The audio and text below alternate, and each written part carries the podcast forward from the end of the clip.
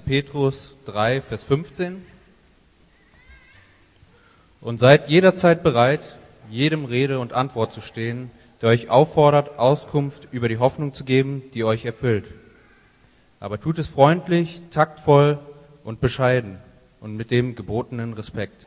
Da will man ja gleich eigentlich mit äh, weiter tanzen, oder? Ihr sitzt alle.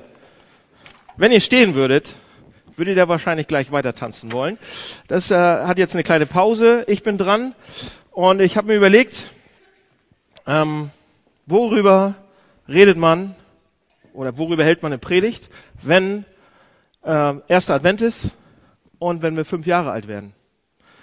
Und was kann man sozusagen zum fünften Geburtstag sagen? Und ich habe wirklich die ganze Woche ähm, hart überlegt.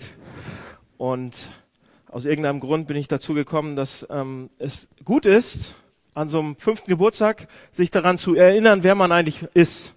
Dass man vielleicht alte Fotos anguckt und ähm, sich dann auch ins Gedächtnis ruft, warum man eigentlich da ist oder wie das passiert ist. Und ähm, wie unser Herz eigentlich tickt oder wie die DNA ist oder was für eine Werte wir haben, auf die wir, auf, die wir schauen, was, was die Sachen sind, die uns eben zu dieser Gemeinde machen, die wir gerade sind. Okay? Und ich finde, das ist am fünften Geburtstag, kann man das ruhig mal machen. Und sich diese Sachen vielleicht ein bisschen genauer anschauen, vielleicht ein bisschen mehr verstehen und ein bisschen verinnerlichen, dass es reinkommt, dass man sagt, ja, das sind wir. Und das wollen wir immer sein und nichts anderes. Und eine Sache, die mir dabei einfällt, die erste Sache, die wir immer von Anfang an gesagt haben, von Tag eins und jetzt auch immer noch sagen, obwohl es ein bisschen leiser geworden ist, aber wir sagen es eigentlich die ganze Zeit. Wir wollen eine Kirche sein, eine Gemeinde sein, die hier ist für unsere Freunde, für diese Stadt. Ja, sagt der Untertitel ja schon. Eine Kirche, die nach draußen guckt, eine Kirche, die nach draußen sieht, die nicht da ist für uns selbst, sondern für andere. Ähm, wir sind eine Kirche für unsere Freunde. Haben wir immer wieder gesagt. Und wir haben gesagt, wir wollen eine Kirche sein, deren Haltung, innerliche Haltung respektvoll ist, bescheiden, liebevoll ist, die leicht, in die man leicht reinkommen kann, die leicht erreichbar, zugänglich ist und die attraktive, tolle Beziehungen pflegt. Ja? Und zur gleichen Zeit haben wir gesagt, wir wollen aber auch klar und vielleicht sogar manchmal mutig sein, mutiger als wir sonst so sind, indem wir eben unsere Freunde, unsere Nachbarn, unseren Kollegen wissen lassen, welche Hoffnung wir in uns haben. Ja? Wegen diesem Jesus Christus. Und darum geht's heute in den nächsten 15 Minuten. Ich bin kürzer als sonst. Versprochen. Okay? Und äh, der Vers, den ich ähm, dann gefunden habe oder ausgesucht habe, ist 1. Petrus 3, Vers 15 und ist einer meiner Lieblingsverse in der ganzen Bibel. Eigentlich der. Ähm, und nicht, ähm, weil der jetzt so gut passt heute, sondern ähm, die beiden Pastoren können das, die beiden anderen bestätigen, dass ich den sehr mag und äh, der immer wieder vorkommt bei uns auch. Und da steht, und ihr seid und seid jederzeit bereit, jedem Rede und Antwort zu stehen, der euch auffordert, Auskunft über die Hoffnung zu geben, die euch erfüllt, aber tut es freundlich, taktvoll und bescheiden und mit gebotenem Respekt. So, ein einziger Vers, den will ich kurz genauer angucken. Und, ähm, und dann werden wir sehen, was dabei rauskommt. Seht ihr, ähm, vor ungefähr 20 Jahren, ungefähr, oder um, um, äh, um ein bisschen genauer zu sein, 1998, das ist nicht ganz 20 Jahre her, aber 98, bin ich hier aus Hamburg weggegangen. War ich weg, war ich, ähm, war ich unterwegs, ja. Und ich war dann zehn Jahre lang im Ausland, Kanada, äh, USA ganz lange, äh, Mexiko auch mal eine Absteche gemacht und so weiter. Und zum, zum Studium war ich dann auch in Deutschland ein paar Jährchen noch und schließlich bin ich dann in Berlin gelandet, habe dort das Berlin-Projekt ähm, geholfen mitzugründen als Praktikant und Vikar und so weiter. Und dann 2008 ähm, sind wir wieder zurückgekommen nach Hamburg. Und es sind nicht ganz 20 Jahre, es sind 16 Jahre, so knapp im Januar. Und ähm, und vor 16 Jahren, ja, wenn man Leuten erzählt hat, dass man ernsthaft Christ ist, hier in Hamburg, dass man äh, jeden Sonntag in die Kirche geht, dass man glaubt, ja, oder dass man glaubt, dass es einen Gott gibt, dass man glaubt, dass Jesus Christus sein Sohn ist und dass er lebt und agiert, dann war die normale Resonanz normalerweise vor 16 Jahren, die Leute waren amüsiert verblüfft. Hä? Belustigt überrascht. Hä? Wirklich? Das, also, wirklich? Ja, das war die normale Reaktion, so vor 16 Jahren, als ich hier noch in Hamburg war und so darüber geredet habe. Das habe ich bekommen. Wenn man heute Leuten das Gleiche zu erkennen gibt, wie wichtig mir Gott ist, ja, oder dass man glaubt, dass er wirklich existiert und dass er da ist und dass er lebt und dass er mit mir was zu tun haben will und dass man neu geboren ist, ähm, dann bekommt man heute öfters schon mal feindselige angreifende Fragen zu hören. Ja? Man sagt, oh, ich bin Christ und ich glaube, oh, wirklich? Was denkst du denn über das und das Thema? Was, was, wa warum seid ihr Christen immer, ja, dann kommt so, und manchmal ist es unterschwellig und ich bekomme als Pastor natürlich äh, relativ schnell so mit auch, sobald ich sage, was für einen Beruf ich habe, was? Verstehen die gar nicht meistens. Aber dann geht's schon los. Und zuerst ist das Abklopfen los, wo ich, wo meine Standpunkte sind, wie konservativ oder wie liberal ich bin. Ja, sowas kann man doch gar nicht glauben. Also, ich bitte dich. Das schlimmste Problem sind ja die Christen heutzutage. Ja, auch schon gehört. Ins Gesicht. Ja, und das äh, ist in den letzten 16, 20 Jahren anders geworden. Vor 20 Jahren wurden wir überhaupt nicht kann man sagen, nee, ernst genommen, also das war amüsant. Und heute ist es eher so. Und, ähm, und was wir dann machen als Christen, die meisten von uns wissen, dass es intuitiv vielleicht, dass es so ist, dass man, wenn, wenn man öffentlich wird mit seinem Glauben oder öffentlich mit, mit seinem Glauben in der Stadt redet ähm, und darüber redet, was mich als Christ spirituell bewegt, dann bekommt man Gegenwind. Ja? Gerade in unserer Kultur. Eigentlich ist unsere Kultur wie? transparent. Absolut, was gut ist, tolerant und gegenüber jedem, einladend gegenüber jedem. Und sie will wissen eigentlich, was man denkt, was man fühlt, wo man ist. Sie will, dass man sich einmischt, Demokratie bis zum Anschlag sozusagen. Mehr Demokratie geht ja gar nicht mehr fast. Alle sollen reingenommen werden, mitentscheiden, mit und sollen sagen, was einen beschäftigt, auch spirituell. Es sei denn, man ist wiedergeboren. Es sei denn, man ist einer von diesen Christen dann halt den Mund und hau ab. Das ist, ähm, da kommen so unangenehme offensive Fragen teilweise. Opposition könnte man sagen. Und das war anders vor Jahren noch. Und deshalb sind wir, das ist eine Beobachtung jetzt, These, Beobachtung, vorsichtiger geworden. Ja, wir halten uns ein bisschen zurück. Wir nehmen unseren Kopf so aus der Schusslinie und sagen es eben nicht wir sagen vielleicht manchmal, ja, ich bin lutherisch. Protestantisch ist ja nicht schlimm hier in Hamburg. Katholisch ist so ein bisschen schlimmer, wenn du das hier sagst. In Bayern ist es umgekehrt. Das, das sagt man vielleicht noch. Ja, ich bin katholisch oder ich bin protestantisch oder sonst was. Aber ich bin neu geboren. Oder ich habe mich bekehrt. Das schlechteste äh, äh, Kampfwort so. Oder ich habe eine Beziehung oder eine Freundschaft mit Jesus Christus. Das fliegt nicht so gut. Ja? Und wir halten, behalten es dann für uns. Ähm, Leute, aber wenn wir unseren Glauben absolut privat halten und eine Sache, die uns eigentlich ausmacht, absolut pri privat halten, dann passt das eben nicht im geringsten zu dem Glauben, den wir in der Bibel finden. Der von Gott sozusagen installiert wurde, der von Jesus Christus hier auf die Welt gebracht wurde an Weihnachten. Und, äh, und darum geht's in diesem Vers, ja? 1. Petrus 3, 15. Seid jederzeit bereit, jedem Rede und Antwort zu geben, der euch auffordert, auskommt, über die Hoffnung zu geben, die euch erfüllt. Aber tut es freundlich, taktvoll, bescheiden, mit gebotenem Respekt. Seht ihr, zuallererst wird hier gesagt, dass wir jederzeit bereit sein sollten. Hm. Das bedeutet, man bereitet sich vor. man ist vorbereitet. Man denkt nicht, oh, das würde mir ja nie passieren, jetzt bin ich Christ oder so. Nein, man ist vorbereitet. Petrus erwartet von den Leuten, dass man sich ausrüstet, dass man sich vorbereitet. Ich hoffe, das ist nicht meins. Liegt da unten. Ja? Also, das ist das Erste. Und dann steht da als zweites, also dass man vorbereitet sein soll, dann, dann steht da, dass man jedem Rede und Antwort geben kann, sollte. Das Wort für Antwort hier im Griechischen bedeutet Apologia, was, wo, woher unser deutsches Wort Apologetik kommt sozusagen. Und das bedeutet, dass man auf skeptische Fragen, auf Einwände gegen den Glauben gute Argumente hat. Dass man gute Antworten hat. Dass man weiß, wovon man redet. Und das bedeutet, also was, was Petrus hier sagt, ist, wir sollten immer vorbereitet sein, wenn jemand kommt und eine skeptische Frage stellt oder einen Einwand gegen den christlichen Glauben bringt. Und wir sollten eine gute Art und Weise haben, darauf zu antworten. Antworten über, und jetzt kommt's, die Aus, Auskunft über die Hoffnung geben, die in uns ist. Auskunft über die Hoffnung. Das Beste, was die Kommentatoren dazu sagen konnten, was ich letzte Woche gelesen habe, ähm, was das bedeutet, ist, dass wir den Leuten, die diese Fragen geben, den Sachverhalt aus der Sicht des Evangeliums darbringen. Das ist Auskunft geben über die Hoffnung.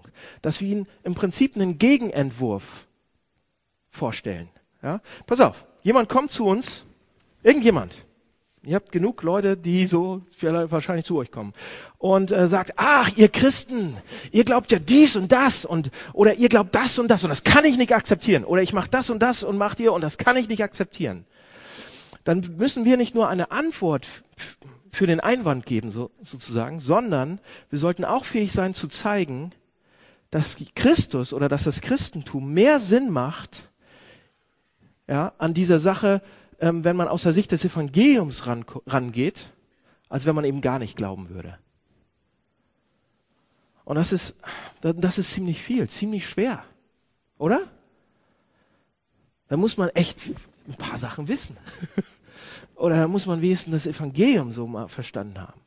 Also, vorbereitet sein nicht nur die Antworten, so nicht den, den Einwänden zu antworten, sondern auch eine alternative Herangehensweise zu zeigen, aus Sicht des Evangeliums, die das Christentum bietet und die Sinn macht im Leben, wie, wie wir das Leben leben.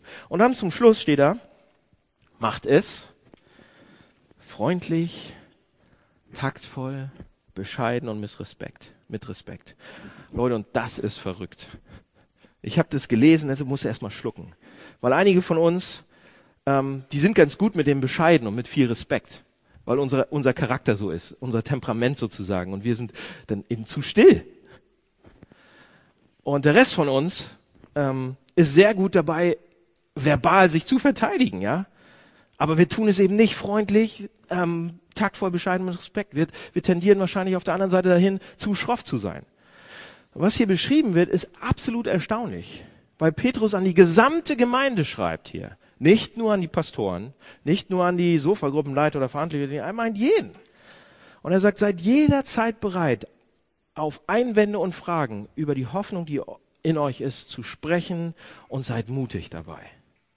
Redet über das Evangelium. Redet dauernd. Macht euch angreifbar, wenn ihr so offen seid. Verletzbar. Aber tut es mit Respekt und Bescheiden. Also Vorbereitung, Mut steckt da drin, Bescheidenheit, Respekt. Wir sollen über die Hoffnung, die in uns ist, reden, offen, öffentlich. Also nicht als Prediger die ganze Zeit, sondern jeder von uns, immer.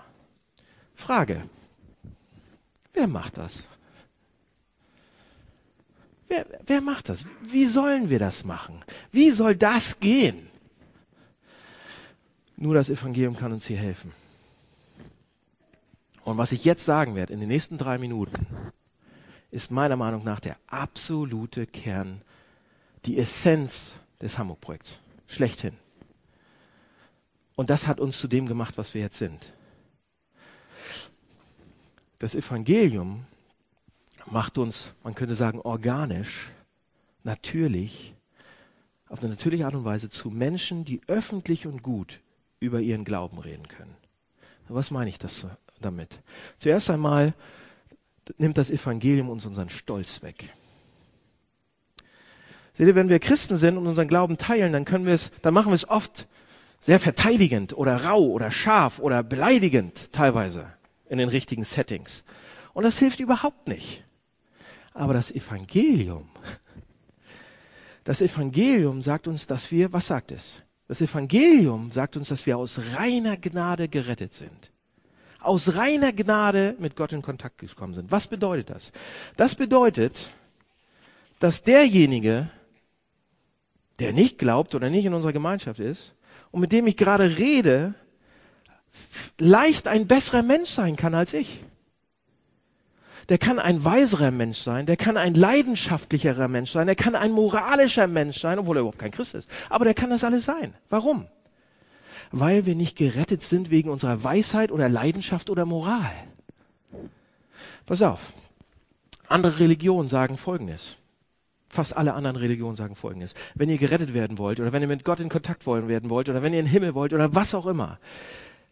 Wenn ihr dann irgendwie mit Gott in Kontakt kommt, dann, weil ihr euch entschieden habt, ein guter Mensch zu sein, weil ihr tugendhaft seid, weil ihr euch so anstrengt, weil ihr diese Regeln alle befolgt, weil ihr diesen Moralkodex er erfolgreich bestanden habt und so weiter, weil ihr nach Gott selbst gesucht habt, weil ihr euch richt, alles richtig gemacht habt. Und in solch einem Rahmen sind natürlich die Gläubigen besser als die Nichtgläubigen. Die sind tugendhafter, disziplinierter, spiritueller, geistlicher. Das stimmt für die Christen nicht. Das stimmt für uns nicht. Christen kennen Gott, haben Gott, sind mit Gott, Gott in Kontakt aus reiner Gnade. Es liegt nicht an uns. Und das bedeutet, die Person, mit der wir gerade reden, kann tatsächlich spiritueller sein als ich. Die kann ein besserer Vater sein als ich, moralischer sein als ich, ein besserer Ehemann, eine bessere Partnerin, selbstdisziplinierter, leidenschaftlicher. Und das bedeutet, wir begegnen ihnen mit Respekt, wenn ich das mitkriege. Wenn, wenn, also, wenn ich diese Einstellung habe. Wenn ich diesen Evangeliumspunkt glaube. Oder wenn wir das Evangelium von der Gnade wenigstens hier mal anwenden würden. Dann habe ich da jemanden sitzen, der, dem, dem, dem muss ich Respekt zollen. Ja, und das Evangelium sagt, dass wir gerettet sind aus Gnade. Und dass wir eben nicht perfekt sind, sondern große oder kleine Egoisten. Unwürdig eigentlich, Sünder. Und das sollte uns demütig machen. Pass auf, ich habe Leute reden hören äh, in meiner kurz in meinem kurzen Leben und vielleicht habt ihr die auch schon reden hören oder vielleicht habt ihr selber mal so geredet oder wahrscheinlich habe ich auch schon mal so geredet in einer Art und Weise über unseren Glauben, die nicht eben diesem Punkt entsprach, die nicht dem Evangelium entspricht. Ja, pass auf. Es gibt nämlich explizite Botschaften und implizite Botschaften. Sozusagen, es gibt Aussagen, die man trifft und dann gibt es den Untertitel. Und es passiert leicht, dass wenn, wenn, wir, wenn wir eine Sache sagen, dass die implizierte Botschaft, der Untertitel sozusagen, das, was man mit, was mitschwingt, ganz was anderes sagt. Ja? Wir sagen was, aber unsere Haltung, unser Verhalten sagt was ganz anderes. Und die Haltung, die Christen oft haben, ist folgende ich habe recht, du liegst falsch und ich liebe es, dir das unter die Nase zu reiben. Ja, über Gott. Ich weiß es ja. Ich habe recht, du hast. Wir lieben das teilweise. Ja, das ist, das ist impliziert, der Untertitel. Und das Evangelium sollte das wegnehmen. Stolz ist eine Sache, die uns hindert, unseren Glauben zu teilen, wie Petrus uns hier auffordert. Das Evangelium sollte das wegnehmen. Eine andere Sache ist, die das Evangelium wegnehmen will, ist Angst. Ja? Und Leute, wir sollten aufpassen und vorsichtig sein, wenn wir mit jemandem reden, dass wir nicht anstößig sind, dass wir nicht beleidigend sind, sondern das offen und so weiter. Aber die meisten Gründe, warum wir nicht von unserem Glauben erzählen, ist, weil wir befürchten, dass die Leute denken, wir sind Fanatiker. Ja? Oder weil wir Angst haben, dass sie uns ablehnen, denn. oder weil wir Angst haben, dass sie, dass sie uns in eine Schublade mit so einem Bombenträger, Gürtel, Gürtelträger stecken. Ja? In eine Schublade. Wir befürchten, dass, sie, dass die Leute hinter unserem Rücken dann reden, weil wir Angst haben vor diesen Sachen. Und das Evangelium zeigt uns, Leute, das, Evangelium zeigt uns die Liebe Gottes, die er für uns hat, sodass all die anderen Lieben und Zuneigungen eigentlich weniger entscheidend werden sollten, weniger wichtig. Gott liebt uns so sehr bis zum Kreuz. Gott kennt uns. Und es sollte nicht mehr wichtig sein, was die Leute über uns denken. Und wenn wir eine tatsächliche Beziehung zu Gott haben, aus Gnade, Leute, wenn wir das haben, dann setzt sich diese Beziehung garantiert mit diesem Punkt auseinander. So, und eine dritte Sache, was macht das Evangelium noch? Sie nimmt uns unseren Pessimismus weg. Ja? Wenn wir in Deutschland leben, ihr wisst es auch, es ist nicht einfach, Christ zu sein hier oder bekennender Christ oder wie auch immer. Und um uns rum, was passiert da? Allein in Hamburg, in der, Nord, in der Nordkirche, treten 800 Menschen pro Monat aus der nordelbischen Nordkirche aus, sozusagen. Können rechnen, wie viele das im Jahr sind. Und es ist, keiner interessiert sich für den christlichen Glauben. Der ist irgendwie komisch, der ist beheftet mit irgendwelchen Sachen. Da sind so viele Vorurteile und Missverständnisse über die 2000 Jahre Kirchengeschichte. Ja? Das sind so viele Hindernisse, könnte man denken. Da wird doch keiner wirklich Christ, da ist doch nichts attraktiv sozusagen. Oder als wir angefangen haben im Hamburg-Projekt, da, da, wurde uns gesagt, diese Kirche wird es nicht schaffen. Ja? Also, Das Hamburg-Projekt, wenn überhaupt, wird klein bleiben. Keiner interessiert sich dafür. Und neue Gemeinden gründen dann, das, das wird nicht drin sein. Die Leute werden nie Christen werden. Und man wird es wahrscheinlich nicht laut sagen, jeder von uns, oder auch nicht selbst denken so oder wollen, aber irgendwann haben wir das schon mal gedacht, ey, wie schwer ist diese Person wird. Nie Christ. Ja? Das, ach, lass sie doch. Man wird ja fast dann irgendwann selbst wirklich sarkastisch oder pessimistisch und sagt, ey, das wird nie was passieren. Aber hier ist ein Vers für euch aus der Bibel, für uns. Römer 3, Vers 11.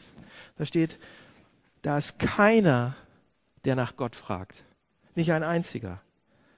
Bei allen, bei allen ist es unwahrscheinlich, es ist unmöglich. Bei jedem von uns ist es aussichtslos, steht da. Niemand ist Christ automatisch. Einfach so. Niemand kann alleine machen, dass er Christ ist. Es sei denn, Gott kommt rein und greift zu. Es sei denn, Gott kommt rein und greift ein. Und ob wir es wissen oder nicht, aber wenn wir die Leute ansehen und absolut pessimistisch sind und sagen, ach du meine Güte, das Hamburg-Projekt, das ist jetzt zu Ende, mehr wird nicht passieren und, und überhaupt, wer, wer soll denn überhaupt noch Christ werden? Wie soll dann das gehen? Leute, wie, wie ist das bei euch selbst passiert? Ihr seid auch eine Unmöglichkeit. Das ist nicht automatisch passiert. Ja, und wir denken, oh, bei mir natürlich, irgendwie war das klar und Familie und dies und das, irgendwie ist es bei mir passiert und es war okay. Ja, aber der Vers hier sagt, niemand, niemand, keiner sucht Gott von sich alleine von sich aus. Ob du ein netter Mensch bist oder nicht, ob du Mittelschicht bist oder nicht, ob man moralisch ist oder nicht moralisch, ob man religiös ist oder nicht religiös oder ungläubig. Das macht alles keinen Unterschied. Das sind alles unterschiedliche Wege, um, um Gott zu umgehen, ja, um ihn zu vermeiden, sein eigener Retter zu sein. Aber niemand, Leute, steht hier, wird Christ, es sei denn, Gott kommt rein. Und das Evangelium sagt das. Das Evangelium der Gnade sollte uns deshalb unseren Pessimismus wegnehmen und uns eine Hoffnung geben für jeden. Jeden. Ja? Und das Letzte, eine Sache noch. Das Evangelium gibt uns Freude. Das bedeutet Energie. Mehr als das. Letzte Woche, ähm, als ich es vorbereitet habe, das war, ich glaube, ich weiß nicht warum, aber es war sehr, sehr schwer. Es war sehr, sehr, sehr, sehr, sehr schwer. Und ähm, ich habe mich gefühlt wie so ein kleiner, kleiner Drecksack. So richtig schlecht. Ich, mich ich weiß noch nicht mal, woher das kam. Normalerweise habe ich ein gutes Selbstbild so, aber mir ging es echt dreckig. Frag mal meine Frau. Nils hat ein bisschen davon auch mitgekriegt und so weiter. Ich war am Boden. Und dann ich, bin ich an diesen Punkt gekommen. Ich muss jetzt noch fast flennen. Was für eine Freude gibt mir das Evangelium. Es ist egal, wer ich bin. Es ist egal, wie es mir geht. Es ist egal, was für ein Drecksack ich bin. Was für eine Freude gibt mir das, dass Gott mich so nimmt, wie ich bin. Wenn das Evangelium unsere Freude ist, wenn wir es mehr verstehen, wie können wir dann Leute um uns herum lieben und nichts davon erzählen? Wie viel Freude uns das Evangelium gibt. Ich weiß, das sind manchmal düstere Zeiten, aber wir müssen auch an diese Sachen so kommen ab und zu. Und so ein Lied singen und tanzen. Wie können wir andere Leute lieben und das verstecken? Die einzigen Gründe, warum wir es verstecken, sind Stolz, Pessimismus und Angst. Aber bestimmt nicht Liebe. Also, ich habe gesagt, wir sind eine Kirche für unsere Freunde. Wir, wir sind eine Kirche für andere. Wir wollen das teilen, die Hoffnung, die in uns ist. Für diese Stadt. Und das ist die Aufgabe für die nächsten fünf Jahre. Egal wie viel wir sind, egal was wir machen, das ist der Kern. Und an den werden wir nicht rütteln. Und das, Leute, das gehört so zusammen mit tatkräftig, mit nach draußen gehen, mit Einsatz für Gerechtigkeit in der Stadt. Kämpfen bis zum letzten Mann für Gerechtigkeit, für soziale Gerechtigkeit. Egal, was die Leute glauben oder nicht glauben. Das gehört zusammen. Das ist der Kern vom Hamburg-Projekt und das, was uns ausmacht und wieder ausmachen wird. Wir sind eine Gemeinde, eine Kirche für unsere Freunde. Und das führt uns direkt zu Weihnachten, oder? Oder nicht? Das führt uns direkt zum ersten Advent. Warum? Warum führt uns das direkt zur ersten Kerze, zum ersten Advent? Antwort, weil Gott auch nicht für sich allein geblieben ist. Weil Jesus Christus für seine Freunde da sein wollte. weil er für seine Menschen da sein wollte, ihnen nah sein wollte, ja? Immanuel. Gott ist nah, wie ein Baby. Leute, und der einzige Weg für Gott, uns zu retten, uns nah zu sein, ist, dass er offen wurde, dass er öffentlich wurde, dass er geteilt hat, wer er ist. Und das bedeutet, dass er sich verletzbar auch gemacht hat. Ja, dass Leute, die, das, er, Leute, er war absolut sicher und wurde absolut verwundbar. Er war unsichtbar und wurde sichtbar. Er wurde öffentlich, er ist, nach, er ist zu uns gekommen, er wurde öffentlich. Und weil er sich öffentlich gemacht hat, wurde er zerstört. Für uns. Leute, beim eigentlichen Weihnachten vor fast 2000 Jahren, ja, ist Gott uns nahe gekommen. Ist er ein Gott für uns geworden. Gott hat einen Schritt auf uns zugemacht. Oder zwei oder fünf. Ja, die eigentliche Bedeutung von Weihnachten, wenn wir jetzt die nächsten Wochen über Weihnachten reden, dann ist es, dass der Schöpfer des Universums Mensch geworden ist und auf die Erde kam. Gott wird ein Mensch, Gott wird ein, das ist die Bedeutung von Weihnachten. Er kommt so nah, und das ist unser liebstes Fest fast, oder? Wir lieben doch Weihnachten mit all dem anderen Zeug noch drumherum. Er kommt nicht, um Menschen zu umgehen oder sie zu vermeiden oder, oder irgendwas mit ihnen zu machen, sondern er kommt, um Menschen zu lieben, zu umarmen, mit ihnen zusammen zu sein. So, dass einige von uns ihn mehr lieben als jemals zuvor. Ist das nicht toll? Für all das, für Lieben, für Lachen, für Helfen, für all das braucht man Nähe. Nicht von weit weg, sondern Nähe. Und genau das hat Gott selbst kreiert. Das ist die Bedeutung von Weihnachten. Leute, und deshalb passt es zusammen. Auch heute. Erster Advent, fünfter Geburtstag. Ist doch toll. Wir sind nicht hier für uns selbst. Gott war nicht da für sich selbst, sondern ist da für uns. Und wir sind da. Wir sind eine Kirche, eine Gemeinde für unsere Freunde. Lass mich beten. Ähm, lieber Herr, vielen Dank äh, für diesen Vers, für das, was du uns sagen möchtest. Vielen Dank, dass du uns ähm, an Weihnachten ähm, nahe gekommen bist. Und dass es nicht zu Ende ist, sondern dass du uns neu nahe kommen willst. Jedem von uns. Und ähm, ich bitte dich, dass die Weihnachtsgeschichte uns so sehr bewegt und ähm, so sehr beeinflusst, dass wir als Gemeinde auch nicht anders können, als nah zu sein, den Menschen um uns herum, dieser Stadt. Egal, was uns kostet. Und das ist ein mutiges Gebet, aber ich, wir brauchen dich dafür und deine Hilfe. Amen.